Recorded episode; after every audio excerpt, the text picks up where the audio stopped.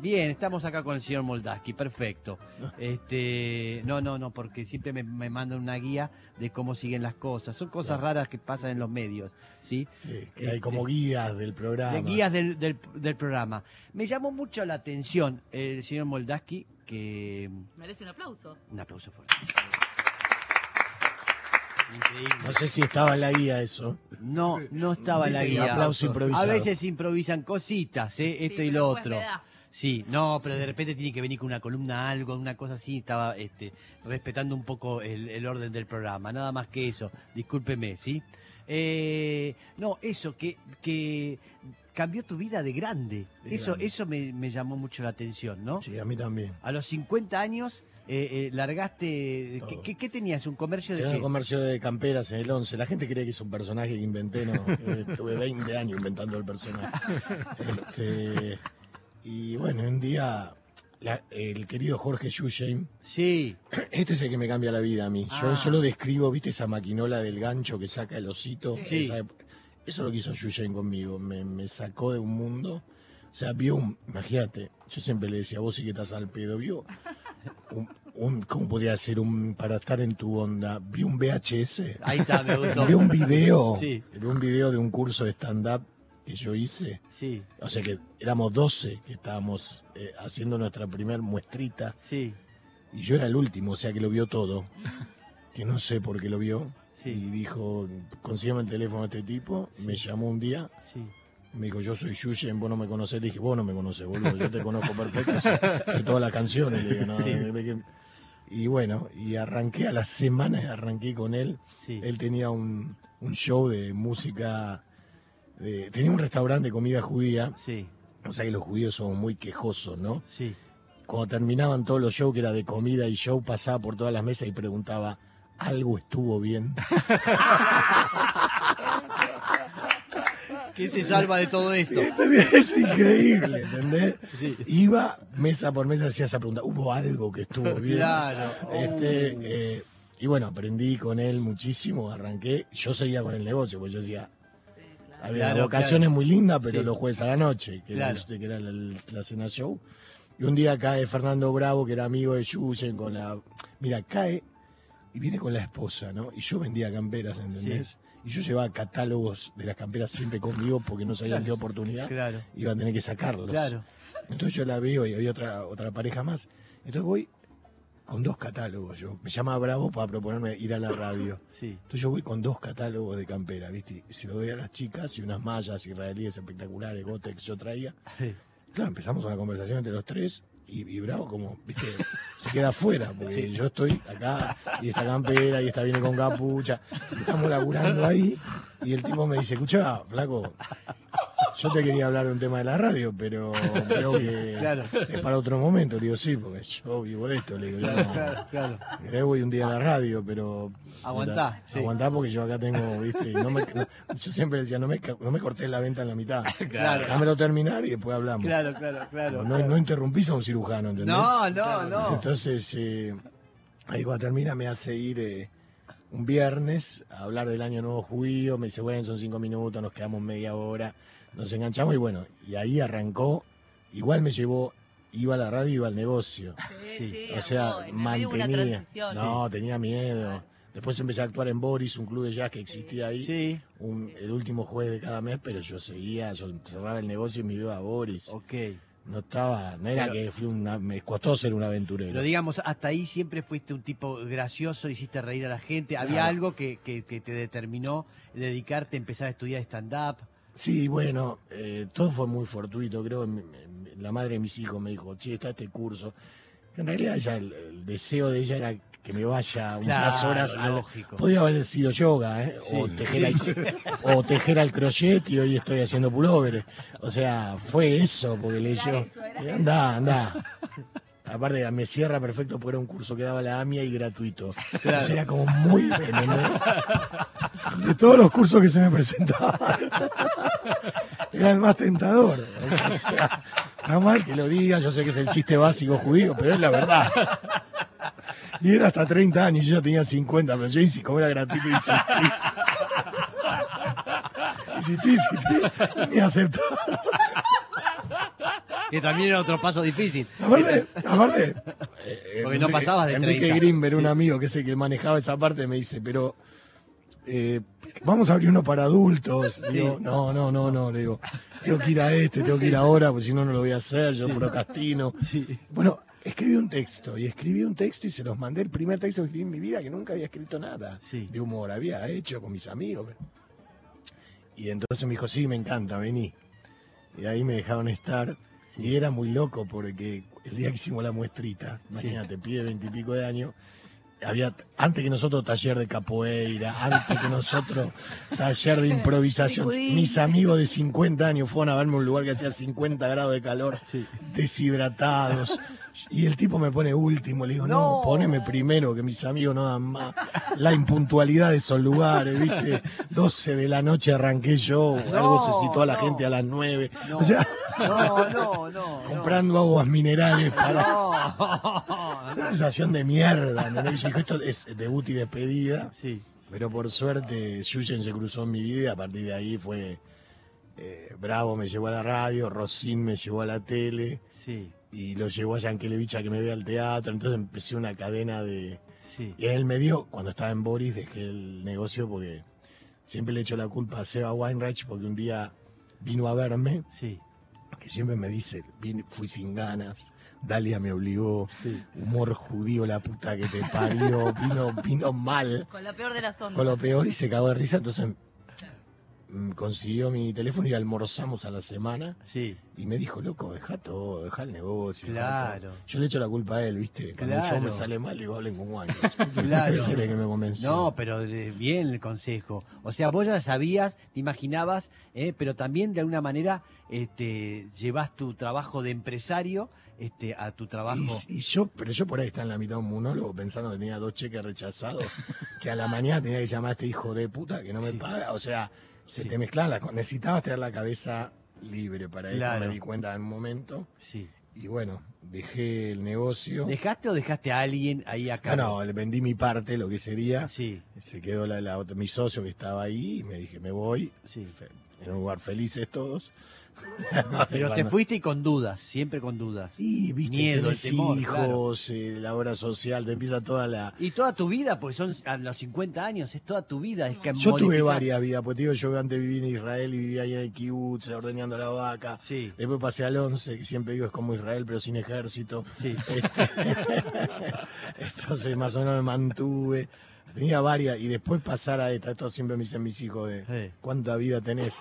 O sea, de, de, de, de ordeñar al 11, a- al escenario. Sí, Entonces, bueno, pero la mejor decisión que tomé mucho tiempo y, y bueno, cuando siempre le decís a tus hijos tenés que hacer lo que te gusta, sí, tenés que seguir tu vocación, Total. ¿viste? Y vos estás vendiendo camperas, cuando ya estás haciendo humor tiene más sentido totalmente. que lo digas. Totalmente, porque además este, tus hijos también están formando parte de todo esto, ¿no? Sí, sí, Gal, bueno, es, es guionista del show y aparte está haciendo su propio camino y, y bueno, y Galia es una genia de la, de, la radio, de todo y, y bueno, eso yo estoy muy feliz que de alguna manera compartimos Sí. esa pasión. A la mañana la, la- la pongo ahí, la veo un poco Sí, en- este, que está en, Congo. en- sí, está, está en Congo. Yo también a veces me despierto. Mi, la otra vez me llamó de sorpresa y dijo, mi papá va a estar durmiendo. Ese aviso, tipo eran nueve y media, esperó porque el programa hasta las 10.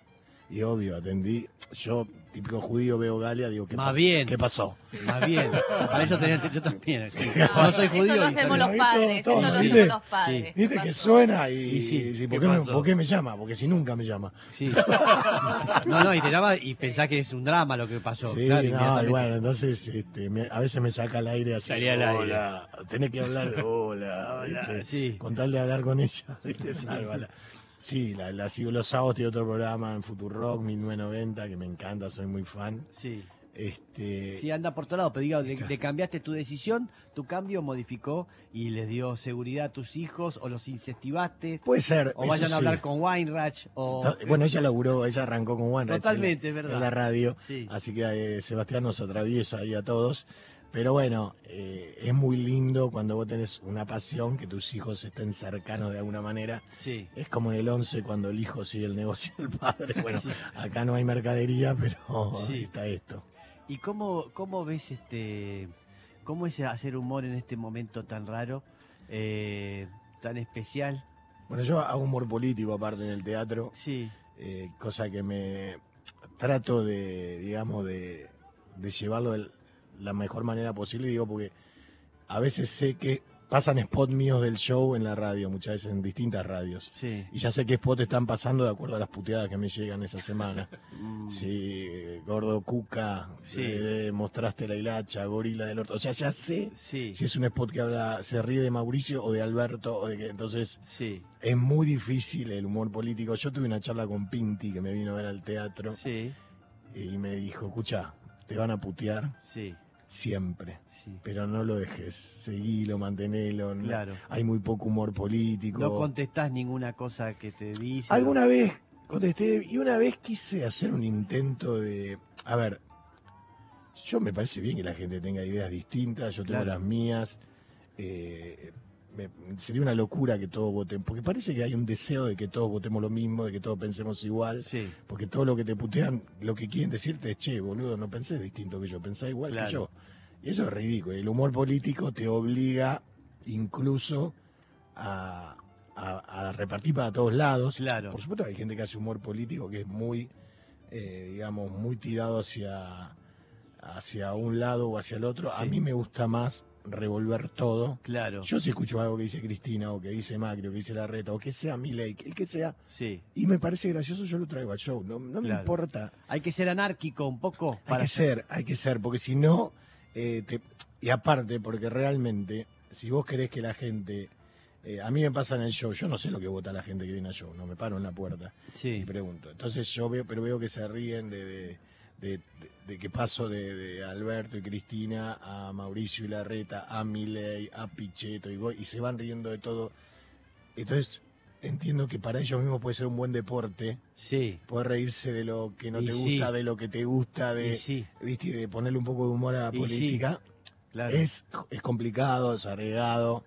eh, qué sé yo, me ha traído muchas más alegrías que sin sabores porque el teatro está lleno y la gente lo disfruta. Sí, Pero siempre hay, uno siempre se agarra del, del que te pega, aunque Claro, sea el, claro. el- el 1%, ¿no? Y es verdad, ¿no? En el humor se, creo que se visualiza mucho eso que está diciendo Roberto, pero uno está también como aburrido, ¿no? De que tiene que pertenecer a un lado, estar de un lado y del otro y, y hablar peste de un lado y del otro. Pero, Es- pero- pero es lo ¿eh? mismo que un y equipo. ahí de- aparece mi ley. Claro. ahí tenés. No, Milei, yo, yo digo, viste que Milei una vuelta dijo que se podían vender armas y órganos del cuerpo. Sí, Yo dije que en el 11 ya están preparando las ofertas, ¿viste?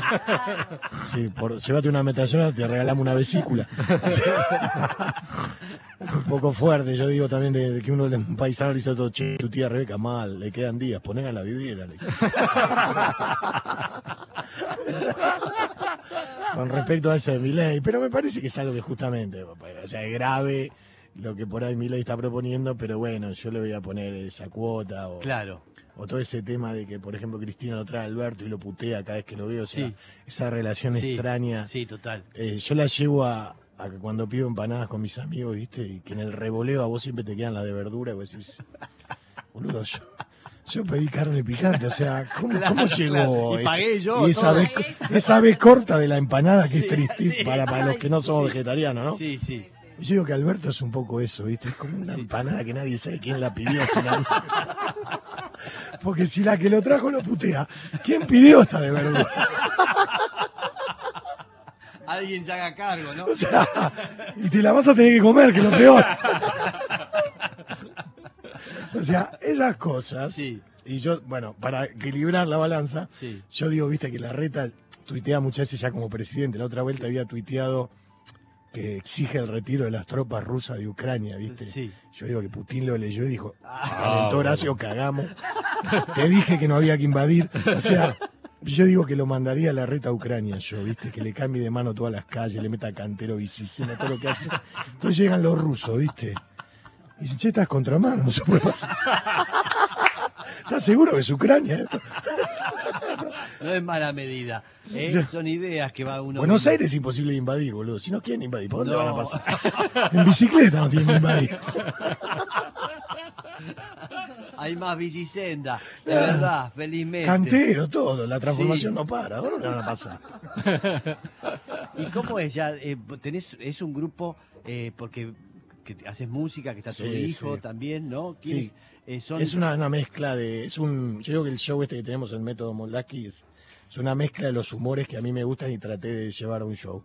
Tiene música, tengo la Valentín Gómez, es una banda increíble, que es terrible lo que tocan. Sí. Que me gustaría que un día te vengan acá a Dale, toquetear, sí. porque son unos músicos increíbles, pero la música también está en función de, del show. Por ejemplo, tenemos un bolero que se llama Amor Asintomático, que es de la pandemia, de, viste, de todo, que se escribió para un monólogo que hicimos sobre lo que pasó en la pandemia, pero aparte tocan todo tipo de música. Y con Eyal, que es uno de los que escribe también mi hijo, sí. también tenemos sketch. Yo, por ejemplo, este año le mandé, ¿vos te acordás Carnaghi con Tato Bores? Sí, claro. Que iba como a venderle Sí, algo, un chanta. Total, sí. Entonces yo le mando ese video a Eyal de YouTube y le digo, mira, yo necesito esto hoy. Que escribas un sketch Sí, que traiga esta historia a hoy. Y bueno, él entra como un chanta sí. que me viene a vender este que tenemos que exportar peronismo, que es lo único que tiene Argentina que no hay en el mundo. Claro. Entonces me lo viene a vender y dice, basta de la soja, me dice, termínela con eso, vamos con esto. Entonces me muestra distintas marchas que ya escribió para Brasil, para Italia, y la Valentín Gómez lo va tocando, viste, Ah, atrás. Bueno. Eh, y obviamente que terminamos vendiéndoselo a Israel, porque yo iba a ser el único país que le quiero vender. Claro. Eh, pero bueno, todo eso fue la transformación de ese humor Sí. que a mí, por otro lado, me encanta Mm, y ya no está casi en la tele ni, en- ni en pocos lugares. Sí. Entonces yo también me gusta ese laburo de, de recordar. De, Que no se animan hoy, la verdad, con el tema Yo no sé de- cuál es la de- explicación. No sé, yo te digo mi, mi, mi lectura, digamos. Tenés tanta tensión, tanta tensión. Vos lo ves en los programas políticos, en cualquier cosa, digamos, cualquier tema es como Sí. está. Entonces, ¿qué- ¿quién se quiere meter con el humor? Pero vos- con el humor político. Vos te metes con el humor político y, como decís, de- decís una, decís otra y lo Lo, que acaba de pasar recién acá, yo tiré para todos lados, ¿entendés? Sí, sí. Nos reímos todos Nos todo. reímos no es más que- bien. no es Pero eso no lo podés llevar a la tele, ni a la radio, te digo. Radio hasta es difícil, porque vos fíjate, está tan, digamos, cada... Antes, vos mencionabas, vos mencionabas, depende, no vos lo dijiste, depende quién... El spot que está El la spot que está, viste, es así, entonces, ¿qué, qué voy a hacer? Digamos, no voy a meterme con otros humoristas. TN. Vos ves y siempre es el mismo humor el que hace, el humorista. Sí. Y es buenísimo, ¿eh? Y es no, buenísimo. Pero por eso Pero te- es también hay, no, no, por eso te repito, de los dos lados, para decirlo de esta manera, hay humoristas que algunos lo llaman humor militante, como lo quieras llamar, que están, son talentosos, no es que no. Sí. A mí me gusta más pegar para todos lados No, porque me parece aburrido. que es más rico y que nos afloja a todos No. una tuerca de la grieta. Claro. Esto sin estar en contra de que la gente piense distinto, digo. eh, y aparte te obligan siempre a ponerte en un lugar que yo, la verdad que no me quiero poner, pero no porque, porque no me siento cómodo. O sea, a mí me gusta, tengo mis ideas, pero por ahí no pegan justo entre estos dos campamentos. Sí, Y tengo que hacerlo para que la gente se quede tranquila y dice, ah, sos esto. sí, Yo estoy en otro lado, me gusta más otra cosa, no encuentro un partido por ahí que me contenga, sí. pero tengo que hacer todo este ejercicio de vos qué sos, pero vos qué querés. ¿viste? Claro, claro. Eh, y yo he actuado, mira, hace poco eh, me invitaron del gobierno de la ciudad a un encuentro con vecinos, gratuito, todo Sí. gratuito, yo también. o sea, venía bien la charla cuando era gratuito para los vecinos y después se completó para otro lado. Pero dije, me encanta, ¿sabes qué? Me encontré con un te- en un teatro con todos vecinos de la ciudad Sí, y charlamos. Sí. Y hicimos chistes. Fue un encuentro, yo no sé, gobierno de la ciudad, no me importa. Me pareció que era genial que gratuito me vengan a ver un montón de personas, poder hablar con ellos, poder reírme. Entonces, qué sé yo, viste, después me vas a decir, "Eh, sos amigo de... No, no, no, eh, se transforma qué aburrido. Y además yo. es verdad, eh, el humor tiene que ser eh, anarquía. eh, no tenés que tener un símbolo de nada, tenés que criticar todo y reírte de todo. Bueno, Es- eso es parte. eso es parte del humor, Eh, digamos. más bien, más bien. Pero no estar haciendo un humor donde defendés a uno y, y, te- y- y qué sé yo.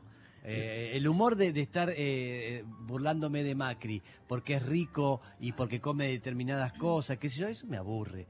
O sea, ya sé que es de dónde viene Cardinal Newman, pero no me hace gracia ya, porque es un lugar donde vos estás atacándolo eh, para mostrar lo que es y ya no es humor, es otra cosa. ¿eh? Es, es- es marcar lo que vos pensás, entonces se pone aburrido ahí. No, y aparte vos tenés que lograr, de alguna manera, que el tipo del pro se ría también, o sea, Claro. Claro, eh, porque acá se trata de eso también. Total. eh, Yo he ido a actuar a lugares donde estaba Macri, por ejemplo, un evento privado, me tocó un cumpleaños Sí. y era el- uno de los amigos de Macri.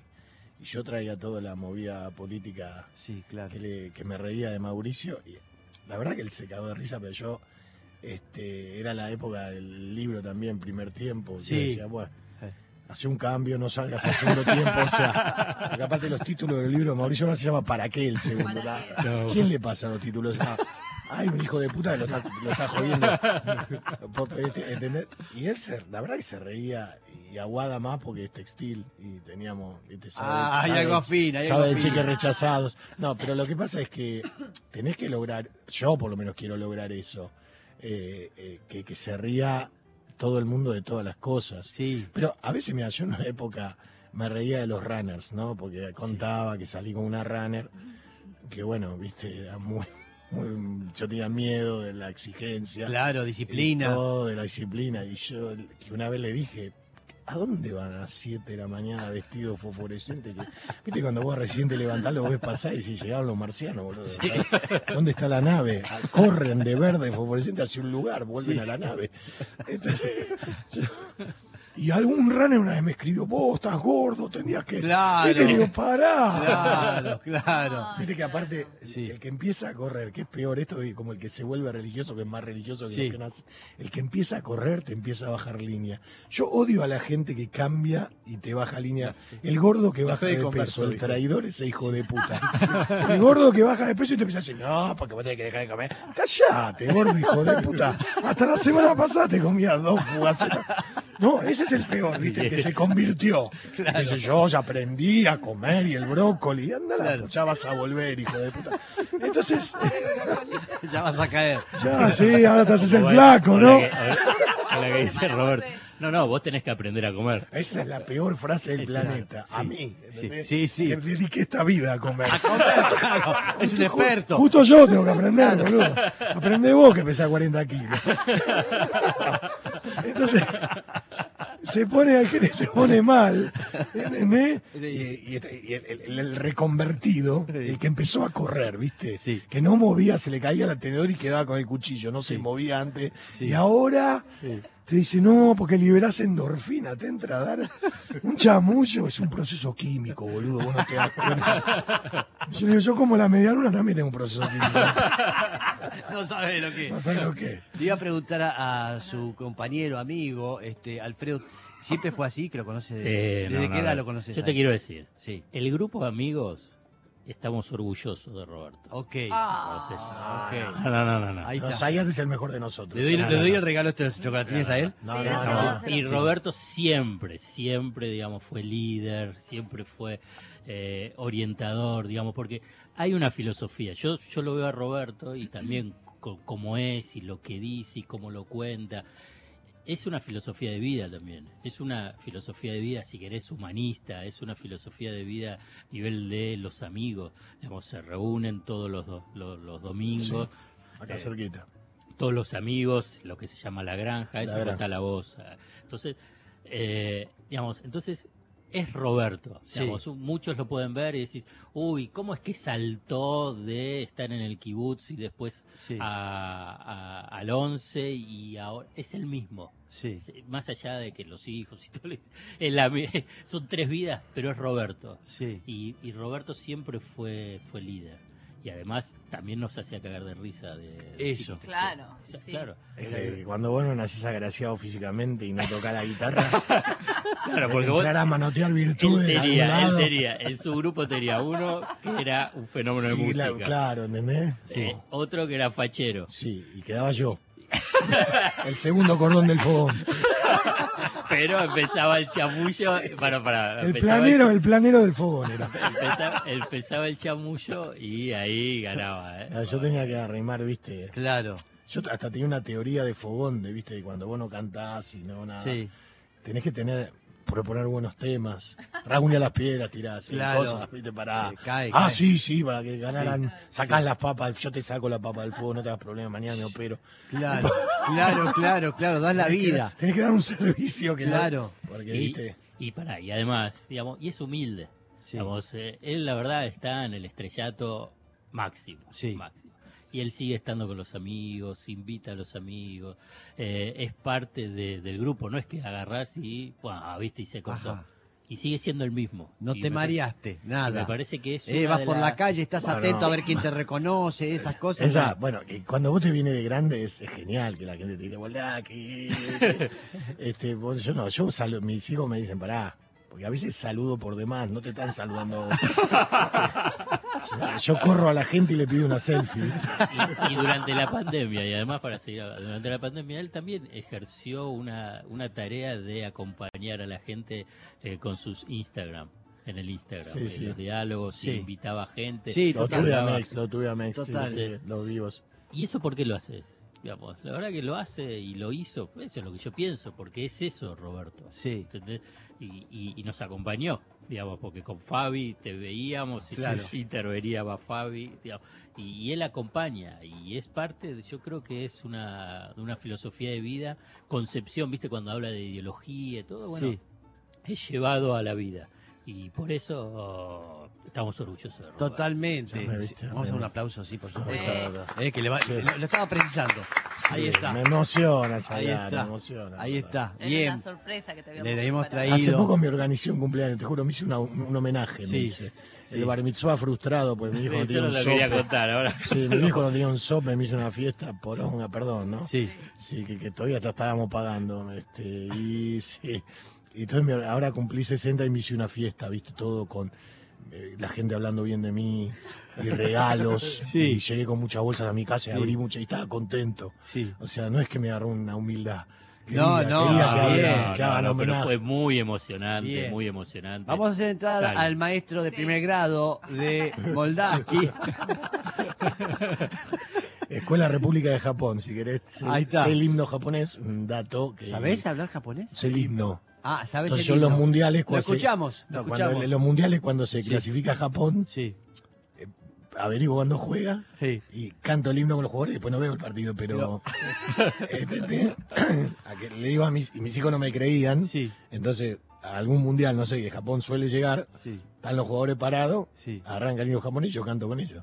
¿Cómo el es? Kimi Gallo es. Espérate un poco flojo, pero te lo canto. Kimi. No sé lo que digo, ¿eh? Sí.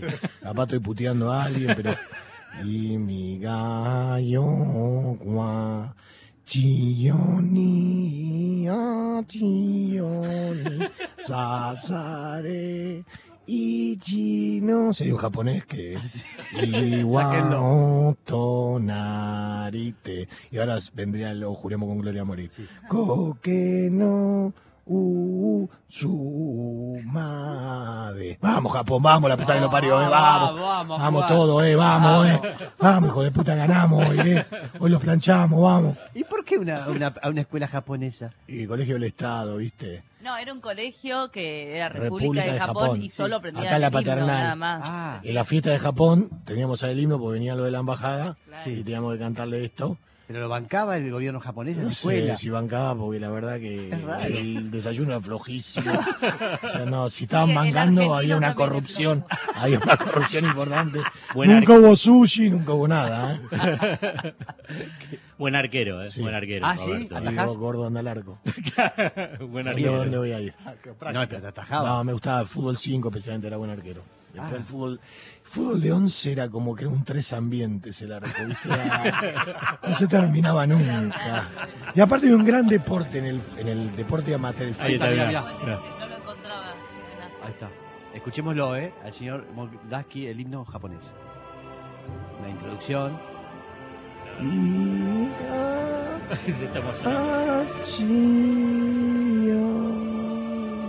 Ponele.